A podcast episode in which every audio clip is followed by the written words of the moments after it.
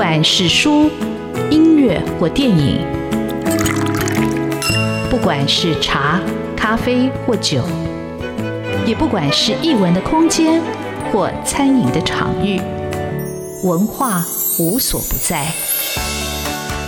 台湾新风景，让我们重新发现生活里的文化。文化就是我们的生活。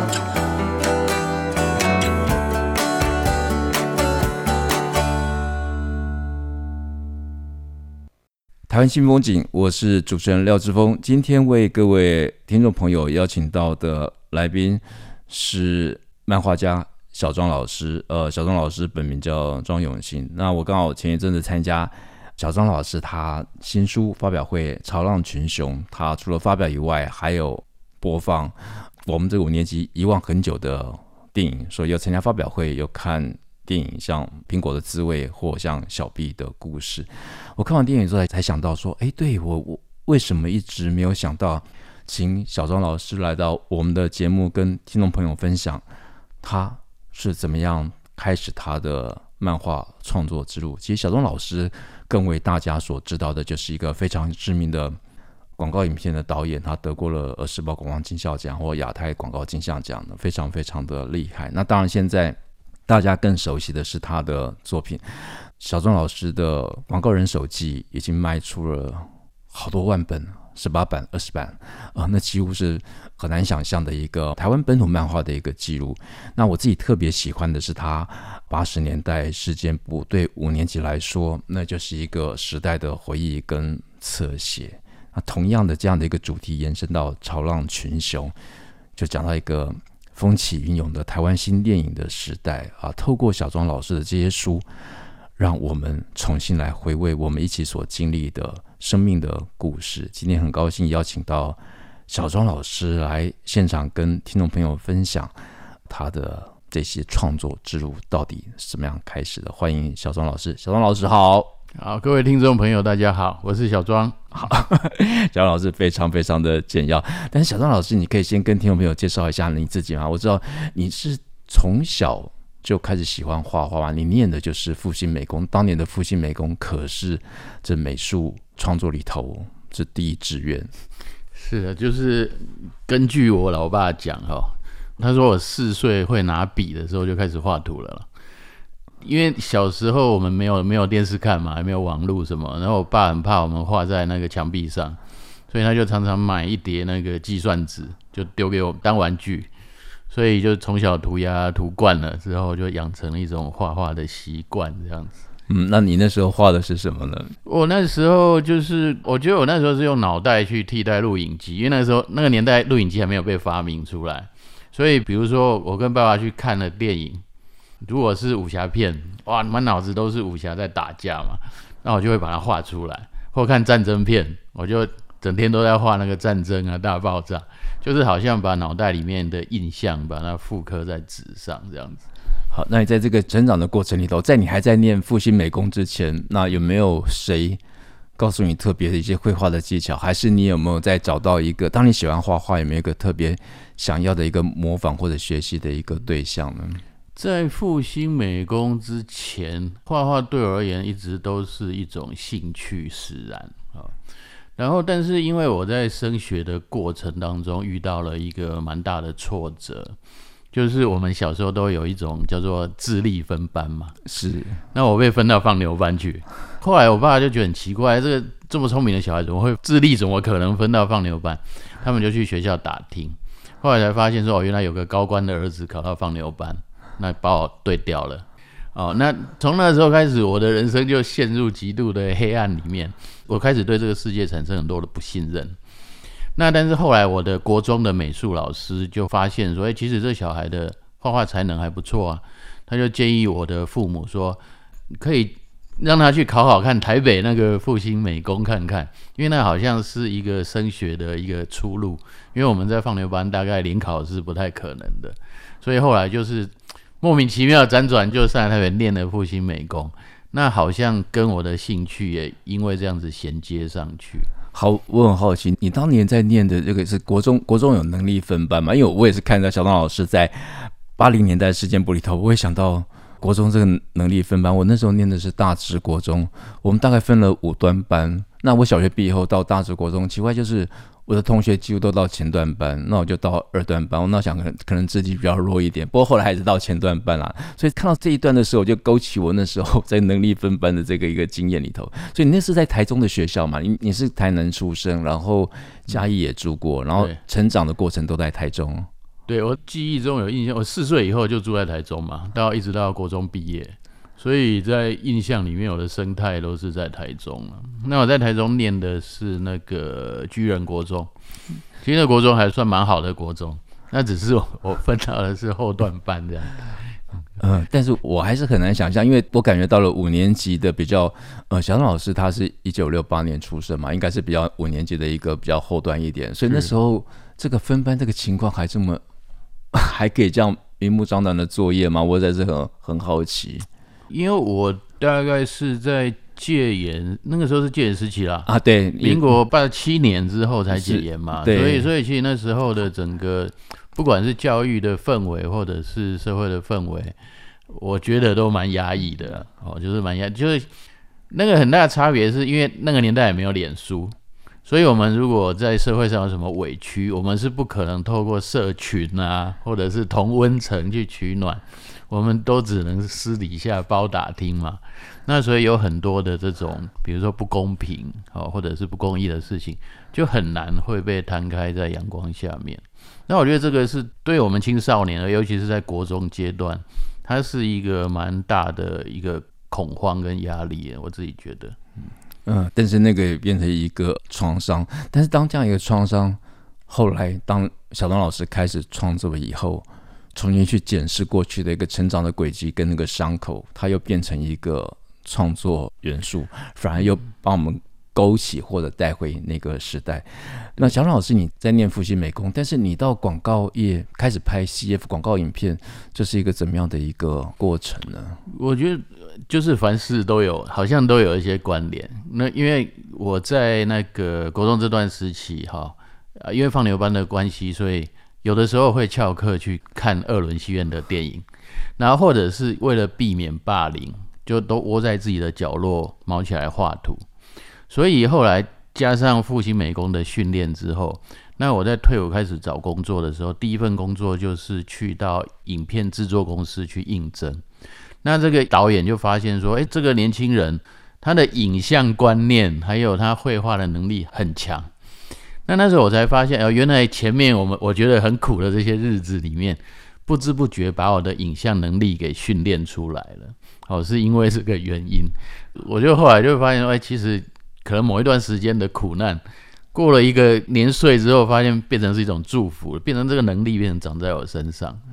呃，小杨老师刚才其实讲到一个重点哦，不晓得听众朋友有没有注意到，他其实躲在绘画里头是为了反霸凌，所以霸凌在一个青少年成长的阶段里头，其实时不时就会遇到。那在那个学校里头，这种霸凌事件常发生吗？还是？哦，我那个国中生，尤其是那种后段班的孩子，在当年哈都是血气方刚的，我都形容那段日子很像火烧岛，就是你跟一群很 血气的男子全部关在一起。那学校常常会看到有打架闹事的，打老师的都有啊。那甚至我们那个年代很流行的是学生会在公益课磨扁钻嘛。有哦啊，曾经新闻里面也发生过，在兵工有学生拿扁钻扎死人的的事情，那是发生在我们那一届啊，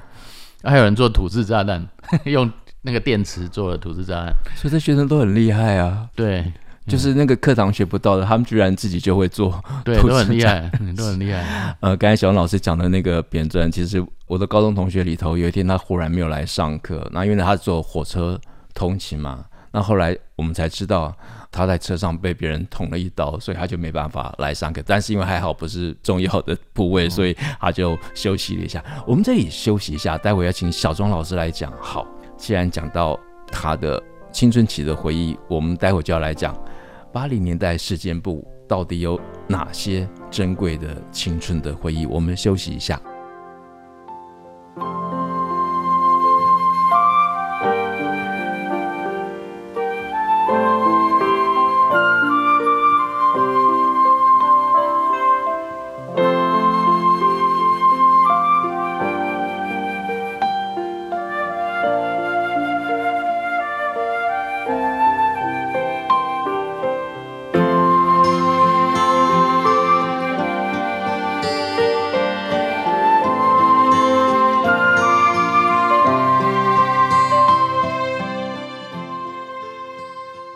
台湾新风景现场邀请到漫画家小庄老师来跟听众朋友分享他的呃漫画创作之路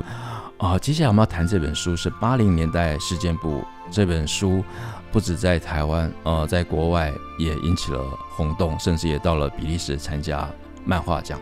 的讲座。那小庄老师的这本八零年代事件簿已经卖出了德国、意大利跟法文的版权。我想说，这个被瞩目跟被勾起的阅读兴趣，在欧洲这样一个漫画盛行的地方，真的非常的不容易。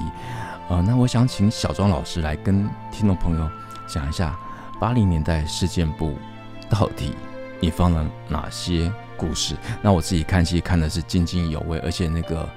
小庄老师的笔触真的非常非常的生动啊，人物的表情，然后又充满了张力，非常好看。啊，八零年代事件簿的出发点，好像是我觉得人到某一个年纪之后，都会回头看了，常常会想到说，在生命当中有很多影响到我自己的一些 moment。那后来怎么想，都是在那一段时间。那我就发现说，哦，原来我们青春成长那段时间是那么那么的重要，尤其是跟同才之间，只要每次讲到那个年代的东西的时候。话匣子一开，大家就会停不了。我随便讲个什么大型机台、电动玩具，然后大家就会讲不停，就好像男生讲当兵一样，一讲大家就会讲不停。所以他好像是有一种有一种情绪的出口在这边。后来我就开始整理，就是我去整理一个只有在那个年代会发生的，而且是跟我自己切身有关的事件。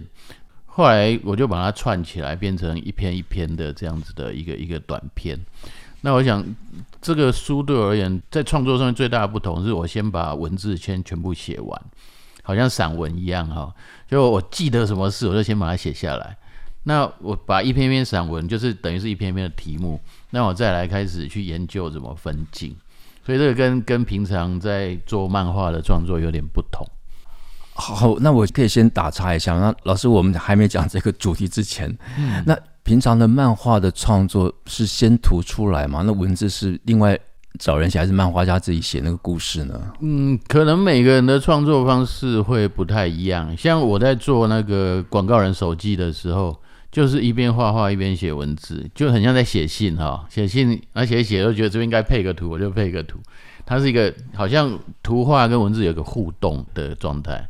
然后像我在画《窗》那一本书的时候，是几乎没有文字，全部都用图像思考。然后到八零年代事件簿的时候，就是把它先全部写成散文。那也许有些老师的创作，他是会先把文字的剧本写出来，然后才去分镜。但是每个人做法都不太一样。那只是说这一本书对我而言是文字先行的这样子。小王老师的这本八零年代时间簿，我我第一打开的看到那个。中华商场，我想说，哇，我我还真的很怀念中华商场那个年代。当我有机会到中华商场，应该就是国中、高中那一段，所以我看到那个街景，就觉得你好像也回到那个现场，而且那个笔触非常非常的细腻。然后上面看到很多广告招牌。刘克干，然后我就想说，哎，这个好久大家已经忘记的这个曾经我们生活里头充满了各种药品的广告，当然现在也是，只是那是每个阶段、每个时代卖的药品都不一样。好，小庄老师，你这个八零年代事件簿，你后来选了哪些主题组成你的青春故事？哇，其实蛮多的诶，就是里面有很多都是我们那个年代才会发生的事啦，就主要就是因为那个时候没有网络嘛。而且我们好像处在这个解严的前后，然后那时候 MTV 台刚刚开放，八四年开放嘛，然后整个流行文化开始进来，所以我那时候选了很多的题材，刚好是在我们成长的过程会碰触到的，所以有很多的流行文化，比方说那个呃 MTV 啊，大型机台电动玩具啊，录音带，然后。还有什么李小龙，在在我们那个世代也是一个非常重要的 icon。然后霹雳舞哦，这些东西都是那个年代才会发生的事情。那还有一些是很个人的，比方说像笔友，因为那个年代没有网络交友，大家都都会看那个什么，哎，杂志后面有那个笔友栏，他去写信。然后我觉得那个都是很好玩的一种一种生态。是笔友栏，我要特别问一下，因为笔友那篇我有看到，所以。笔友的这篇，那这个小钟老师，这是你的亲身经历吗？还是你同学的故事？还是你学长的故事？那是我亲身经历啊，亲身经历。对啊，所以你你写的笔友，那时候当然是没有什么美肌，但是每个人就把自己投射一个理想的样子。对，我觉得想象都会特别美，美是，但小钟老师的那个笔友非常有趣，他虽然呃他的笔友出现的时候不是他所理想中的样子，但是他还是很勇敢的跟他看完了一场电影。对，五福星。我不是，我就正想问你，记不记得你看的是什么样的 电影？而且这书里头，我觉得真的很棒的，就是比如说像李小龙哈，那我觉得李小龙你在在放进来的时候，他对你来说，或者在整个观影的一个历程里头，它代表的意味着是什么？李小龙其实严格说起来是七零年代的明星啊，但是为什么会放在八零年代？因为有有些人问过我，我就说他是一个很奇怪的现象。就是一个已经过世十年的一个影星，在我高中的时候，竟然还能够在戏院看到他的电影，因为他的电影就是不断的重映嘛，所以他这个 icon 这个形象就变成说，呃，他横空出世之后，超越了当代非常多的这个武打明星，超前太多了，所以当他过世之后，很少人能够替代。那在这个这个空窗期，就变成戏院不断的用他的电影来重映，而且每次都还能够吸到票房，所以他的 icon 在我们这一群血气方刚的少年心里面，就变成一种标准，男子汉的标准，人人都会家里都有一支双节棍哦，不管是塑胶做的还是真的，然后每个同学之间要打架或者是要演戏的时候，大家都抢着要做什么？民族英雄，我要做中文，你要做日本鬼子，然后又要打来打去这样子。我觉得那个很好玩，那而且也好像，他也预表了一种就是真男人必须靠自己的拳头去赢得尊敬这件事情，尤其是在我们后段班的同学。嗯，呃，其实我看到李小龙那段，我真的是笑出来，因为。每个人家里真的都有一副双节棍，那其实我也有，但是我经常打到自己头跟鼻子，那我玩了几次我就不敢再玩。我觉得我们终究不是李小龙，但是李小龙这个的确也勾起我们的一个很深的一个怀念，就是他这样的一个武打明星突然就起来了，但是他忽然又过世，而且他过世又非常非常的离奇。对，而这个离奇又延伸到后来他的儿子也是非常离奇的过世，就死在片场里头，我就觉得哇，这个戏如人生，这人生如戏的感觉。对。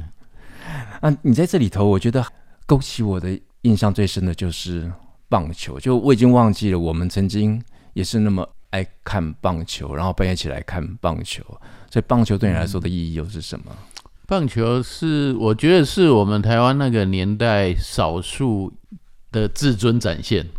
就说在那个年代，台湾其实是非常没有自信的。我们就会觉得说，呃，比如政府还要鼓吹你爱用国货，表示我们大家都认为外国货比较好。然后很多家长穷尽一生之力把小孩往国外送，因为不信任这边的教育跟环境。好，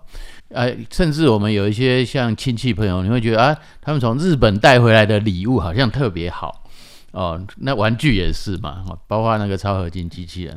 那我觉得棒球是少数我们能够在国际上能够得到冠军呢，这些小朋友。然后所以好像那个自信就是会从这边来。那我记得那个时候，因为没有网络嘛，所以比如说常常去国外比赛的时候，都是在半夜。那左邻右舍就会半夜爬起来看这个球赛，而且大家会都会有默契。那只要有进球或得分的时候，你会听到左邻右舍在放鞭炮。如果是现在看球赛，大家都是一边看球赛一边看脸书嘛。我我的朋友现在讲了什么话，评论谁谁谁。那时候是听到鞭炮声就知道我隔壁也在看，所以那种热络我觉得是一样的。那但是就非常精彩。嗯啊，八零年代时间部其实里头讲的故事非常非常的多。我想五年级的同学一定特别有感，而且在国外引起非常大的一个轰动。我们这里休息一下，待会要回到今天真正想要介绍的。其实，在八零年代或者八零年代之后，台湾有个非常重要的文化运动，就是。台湾的新浪潮电影，我们休息一下，待会请小庄老师来讲为什么会想要画潮浪群雄。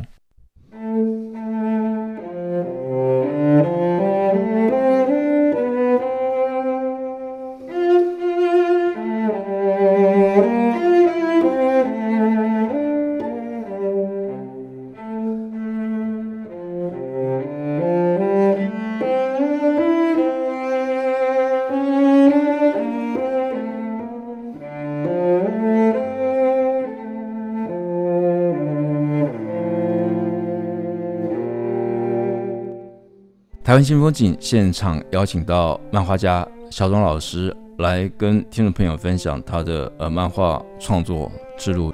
现在要请小庄老师来分享为什么会想要创作《潮浪群雄》，而且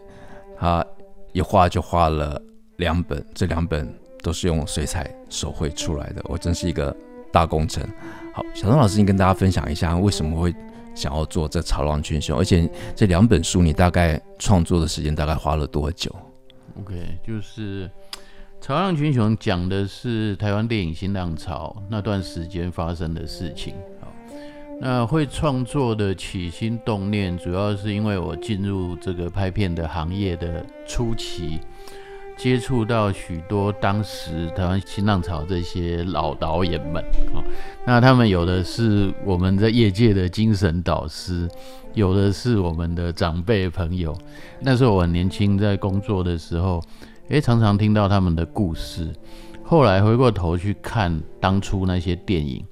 那我发现那些电影其实是超越当时的年代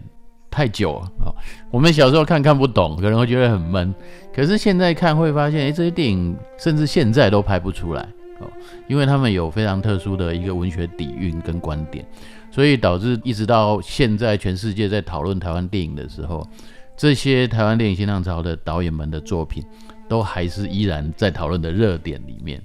那我就开始会很，呃，好奇，就当时他们也只是一个不到三十岁的年轻人啊，这些人什么杨德山、侯孝贤，那都差不多三十岁，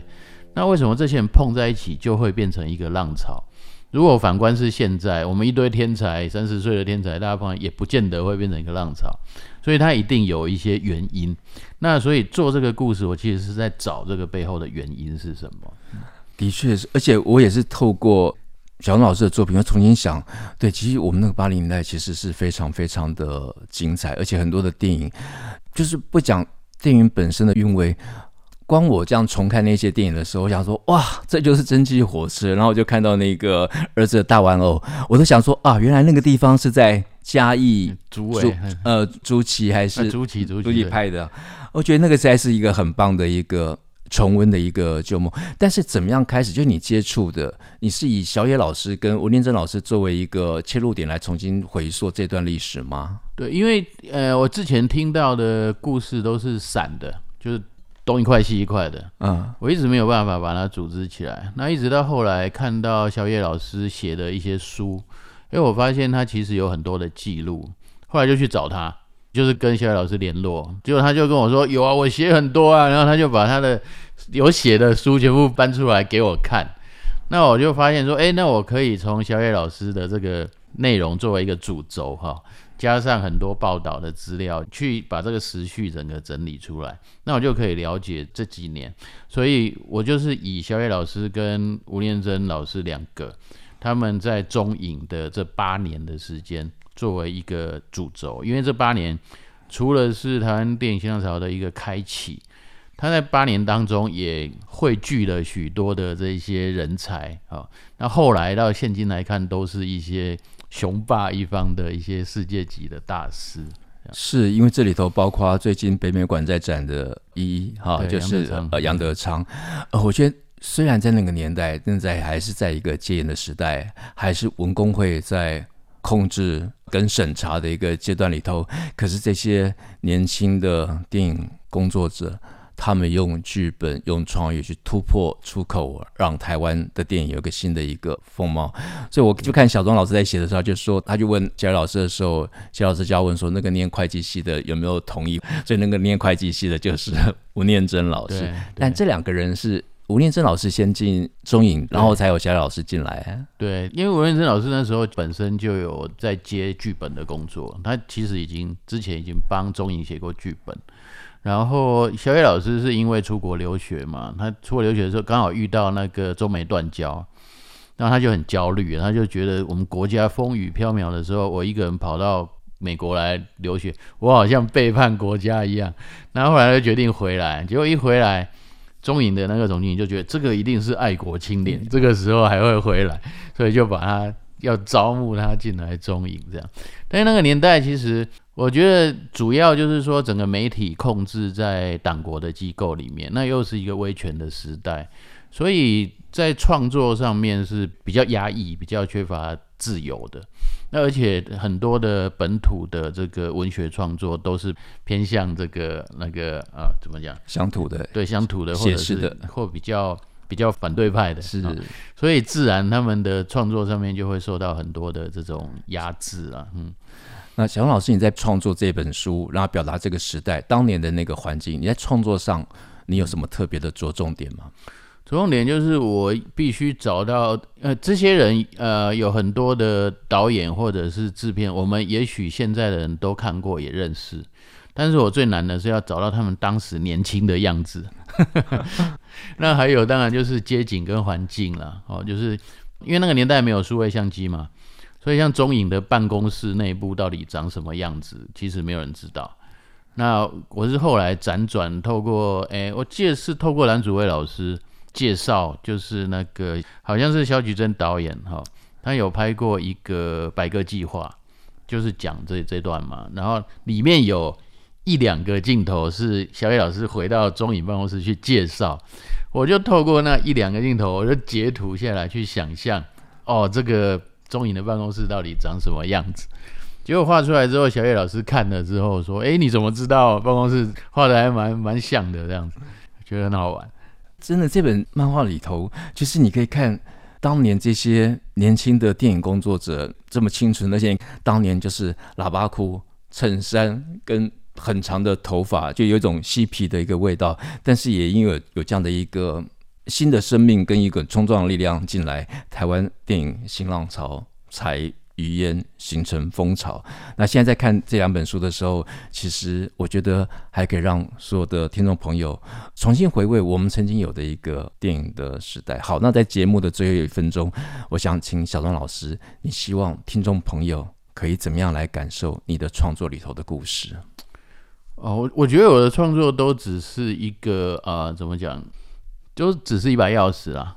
就是好像大家可以透过这个钥匙去多理解那个时代，或者是这个整个事件，甚至像《潮浪群雄》，也会鼓励大家都去看看那些电影，因为那些电影开启了我们所有台湾电影现在的面貌，在那个以前，台湾电影是另外一回事，这样子。呃，今天感谢小庄老师上我们节目做这样的一个生动的、活泼的一个分享。只是一把钥匙，但掌握钥匙的权利就在所有的听众朋友的手里。谢谢小庄老师，谢谢谢谢大家。